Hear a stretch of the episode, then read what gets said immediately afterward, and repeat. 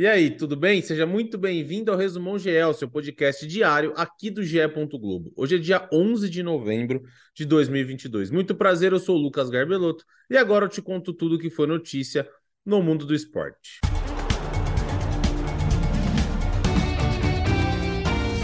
Dois jogos fecharam a rodada da Série A nesta quinta-feira. No Newton Santos, o Botafogo venceu o Santos por 3 a 0. Lucas Fernandes, com dois belíssimos gols, e Tiquinho Soares marcaram para os cariocas. Com a vitória, o Fogão assume a oitava colocação, entra no G8, que garante vaga na pré-Libertadores em 2023. Já o Santos para nos 47 pontos em 12 e não tem mais nenhuma chance de ir à Libertadores no próximo ano. E no Mineirão, no segundo jogo da noite, o Galo venceu o Cuiabá também por 3 a 0.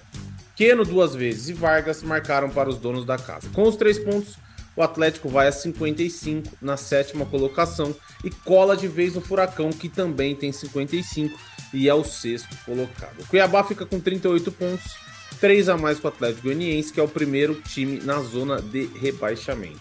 Para os cuiabanos, basta um empate na última rodada para não depender do saldo de gols para não cair para a segunda divisão. Já o Galo precisa de um empate para entrar de vez na fase de grupos da Libertadores, caso o Atlético Paranaense não vença seu jogo na próxima rodada. Lembrando que a última rodada, a 38ª do Campeonato Brasileiro, acontece no próximo domingo, com todos os jogos às 4 da tarde. O zagueiro Miranda anunciou nesta quinta-feira a saída do São Paulo. Em um post nas suas redes sociais, o defensor comunicou o encerramento de sua segunda passagem pelo clube, na qual se tornou ídolo e conquistou, nessa segunda passagem, o Paulista de 2021 em cima do Palmeiras. E o zagueiro postou o seguinte nas suas redes sociais: abre aspas. Chegou ao fim o meu último capítulo como jogador do São Paulo.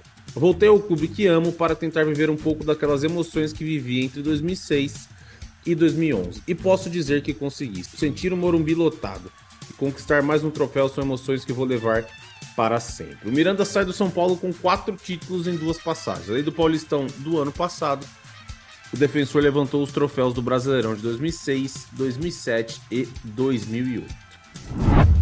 E o Dudu, camisa 7, um dos grandes ídolos da torcida do Palmeiras, ainda aguarda uma renovação de contrato. O atacante completou 400 jogos com a camisa alviverde na partida contra o América e não recebeu nenhuma homenagem no Allianz Parque. Dudu tem contrato com o Palmeiras até o fim de 2023 e a partir do meio do próximo ano poderia assinar um contrato de graça com qualquer equipe. Na zona mista do jogo contra o América, o Dudu disse que depende de uma decisão da Leila Pereira, mas caso não renove com o Palmeiras, vida que segue seguirá jogando com outra camisa. E agora vamos à programação dos canais Globo desta sexta-feira. No Sport TV, às três da tarde, tem amistoso internacional de futebol feminino com Brasil e Canadá. E às 6 horas tem Brasil Ladies Cup com Palmeiras e Atlético de Madrid. Às 8 horas, fechando a programação no Sport TV, tem semifinal do Brasileiro Sub-17 com Santos e Grêmio. No Sport TV 2, a partir do meio-dia e meio, tem torneio intercontinental de futebol de areia com Brasil e Japão. Às 3 da tarde tem circuito mundial de vôlei de praia às 6h15 tem Superliga de Vôlei Feminino com SESI Bauru e Praia Clube. E a partir das 8h30 tem mais Superliga com Sesc Flamengo e Barueri. No Sport TV 3, a partir das 14 horas tem o Major do Rio de Janeiro de Counter-Strike. E a partir das 19 tem Copa do Mundo de Beach Tennis.